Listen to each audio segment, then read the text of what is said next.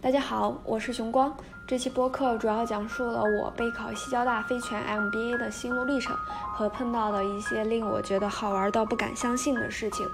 节目录制的比较早，是二月二十五日在西一家完成的，主要聊的是笔试成绩出来之前的事情。虽然之后又经历了山路十八弯的波折，还好咱这次考研主打的就是一个关关难过关关过。后来这件事情终于尘埃落定，我在四月七日收到了学信网发来的一志愿待录取通知。通过过去小半年的备考，我主要有以下几点想表达的：第一，因为我毕业多年没有任何的备考经历，而我从小也不是一位学霸型的选手，加之当时决定的非常仓促，在考试截止之前两三天就决定了这件事情。还要在日后繁忙的工作之余加急备考，那两个月心理压力其实还是挺大的。通过 MBA 考试，对曾经的我来说是一件十分难以跨越的坡坎。今天是轻舟已过万重山，但再去回想的话，我觉得比起雷军压上所有的声誉造车以及华为面临的造车困境，我的个人难题显得过于渺小。第二，当考研所有的经历穿过我的身体。我会记得考试那天晚上我只睡了三个小时，会记得考研那天我单曲循环的是告五人的爱人错过，会记得第一次踏进西交大那浓厚的文化氛围对我的触动。会记得考完试第一时间去电影院自己看《阿凡达》，会记得想象中十分挑剔的考官，却在复试当天遇到了十分温柔的老教授。借由这些事情，我的内心力量好像慢慢发生了一些变化，应该是自信，对自己的肯定，对这个世界的善意和期待，内心的充盈。我也终于知道，我可以通过爱自己的方式。很多东西我有能力给自己，而不必执着于通过不适宜的关系寻找来弥补内心的缺失。第三，以前不太能深刻理解临场发挥、状态这些词儿，似乎都过于缥缈。但自从学习了猫老师的神棍学后，一个本身与好运气毫无关系的我，通过两次还不错，甚至超乎预期的方式拿到了通关文牒。那么我是如何做到的呢？我觉得就是尊重生命的流动。我们要知道，每一件事情、每一场考试、每一段关系都有自己要去的地方，然后我们就静静的做自己该做的，以一种舒展的、放松、不紧绷的状态，与每一个当下合一，激发出自己最纯粹的状态，以一种看似无为的方式，达到实则有为的结果。第四，我以后也会在播客中输出 MBA 相关的内容。嗯，我以后可能会遇到好玩的老师或者是同学，亦或者会把我的世界又打开了另外一个新的维度。说不定到时候播客还会再新开一个商业类的话题，欢迎大家留言关注。好，接下来我们的播客正式开始。然后我们现在要种下另外一个新的种子。嗯，好，种吧。什么种子？这个种子就是我的。考研高分通过了，嗯，通过了，还高分，高分，我去，是的，嗯，你是专门把这个消息攒到这个时候跟我说吗？厉害吧？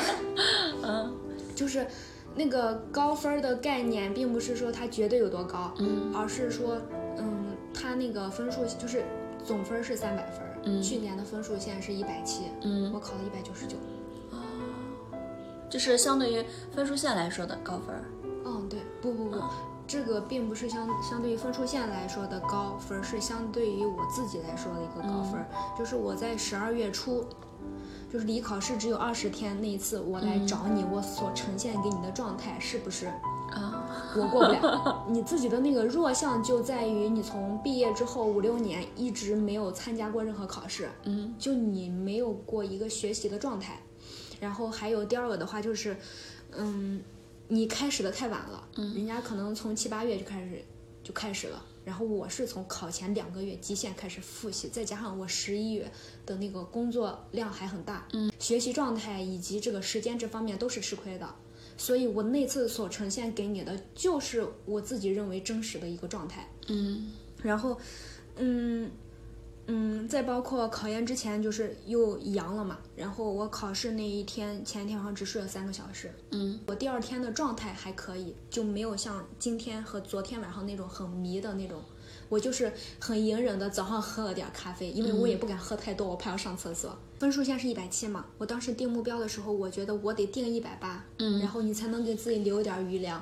所以相当于英语你需要考七十，然后你的综合的话需要考一百一，一百一加七十才凑合弄个一百八。而在我之前的两次的模考里面，模考可能就一百四吧，我必须得发挥的很稳定，不出错才能够。到一百七八，当时考完试之后，很快那个估分的那个东西就出来了嘛。但我也不想好好估，我就随便估了一下。我当时只估了一百五。为啥我把分数估不准确呢？是因为综合里面的数学跟逻辑，我选的啥我自己都不记得了。因为那个时间很紧张，你根本不可能把每个道每道题就算了，可能有一半你都是瞎蒙的。我十二月初的时候我还许了个愿，就是给你看一下我许。现在手机上有什么许愿的那种软件吗？没有，张小雨的微博就可以许愿。Web 三那一期，嗯，就就是张小雨跟中二怪那一期弄完了之后很奇怪，大家就都去底下许愿，然后我也就许了个愿。十二月十三号我许的愿，我给你念一下，来许愿啦。只有一个，且十分具体，希望在十二月二十四号这天。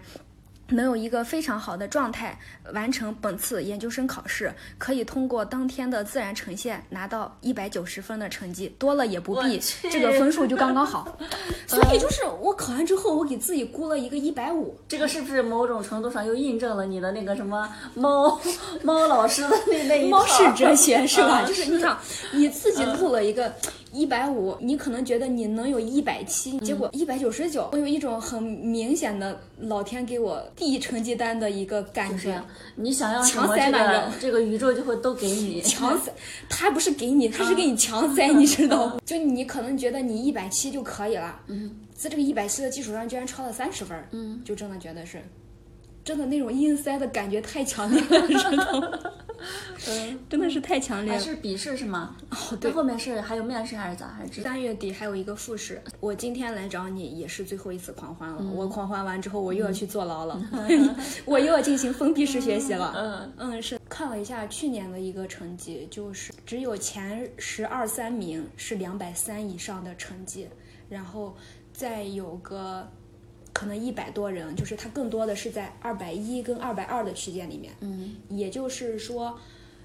两百三四以上，就起码在西安的这个水平里面，两百四，他封顶了。嗯，他没有两百八那种天才。嗯，然后二百三四的话，他也是属于那种就就就是实在是很牛逼的那种人。嗯，然后可能百分之八十牛牛逼的人，他就是落到。二百一二这个区间里面的，虽然它只是去年的一个数据，但我这个成绩放去年还能排个一百六十名左右。得上考不上这个事儿，我其实我那天我本来都不太想查成绩的，既害怕自己考不上，自己会失落，我也害怕自己。会考上，哎，这个就是要用你刚才跟我说的那个来解惑了。就是说，首先你肯定现在这一步考上肯定是好的，对，是件好的事情。所以我也找到答案了，就是既然老天把这个东西塞给你了，然后你就去那个世界看一下，看到底会发生什么。然后你可能在接下来三年的过程当中，会有其他的认知，会有其他的转变，会遇到其他的人跟事。不把这个门打开的话，可能你的世界就这样了。嗯，因为我觉得人生能够碰到那种大的打开窗户的机会其实并不多，嗯，所以就我觉得那我就去那边看一下，看到底会发生什么。这个书我也会好好的读，但结果我不强求。就是说你可以呃尽管的去不断的去多推开一些门，但是进不进去。你可你自由，就是你可以自由选择，就是你多推开一个，你选择更多一个，对吧？对。如果你只推开一个，那你就没别的选择，你只能进这个门了。就是你多推开推开几个，你就可以多选择几个，你也可以选不进去。对的。但这个的话，就是会会很锻炼你那个收放自如的那个能力。我觉得你你有这个能力，你。我觉得就是事情对我触动还挺大的一点，就是我这次考得好，也并不是因为我在那两个月学的有多牛逼。我觉得可能跟你就是写文章这个事情有关系，还有包括跟你做产品，就是这工作真的是能够塑造人的，就是有价值的这种工作，是能锻炼心性的这种工作，是真的能提高你的学习能力的。嗯，所以我觉得我能够。高出来这么多分儿，并不是因为我的学习能力有多么牛逼，或者是突破了我数学的短板，而是在于我把我学到的有限的内容发挥到了极致。嗯，就我那天考完之后，就除了这两部分，其他的都都非常非常到位。对，就我那天考完之后，我十分清楚的知道我已经发挥到无憾了。嗯，它发挥出来是啥就是啥了，这就是我的极限了。我没有觉得我有什么不好，或者是失误，或者是哎呀好可惜啊的这种地方没有。这个其实就是最好的考试状态。这个应该是我临场发挥最极致的一次了。嗯，这个可能也跟猫有关系吧。考研的时候很焦虑嘛，我就晚上睡前频繁的听那一那两期，嗯，可能都被我听了无数次了。短暂的让我在睡前把我那那些脑子里面那些七七八八那些浮想联翩的那些焦虑啊什么的，帮你暂时的卸下来。然后难道不是冥想吗？不是不是不是不是，冥想的话，相当于需要你自己有那么大的一个定力，但是如果你脑子里面在跑火车的话，你是没有办法进入到那个状态的。而且我们目前冥想的阶段又不专业，所以没有办法去达到那个效果，所以你就只能借助外力，它的这种语言的这种输入来让你卸下那个负担，沉浸在当下，把当下的那个事儿做好。我感觉他们的那个这两期播客可能对你起到了冥想的作用。哦，对，让我对我自己的认知发生了很大的转变。这种转变可能是那个旋钮才刚刚启动，它的后劲有多大我也不知道。这个事情的结果有点，或者是大大超出我自己之前对于自己的认知和能力的评价。我之前我知道我是一个还算拿的比较稳的人，不会是说临场很慌什么的。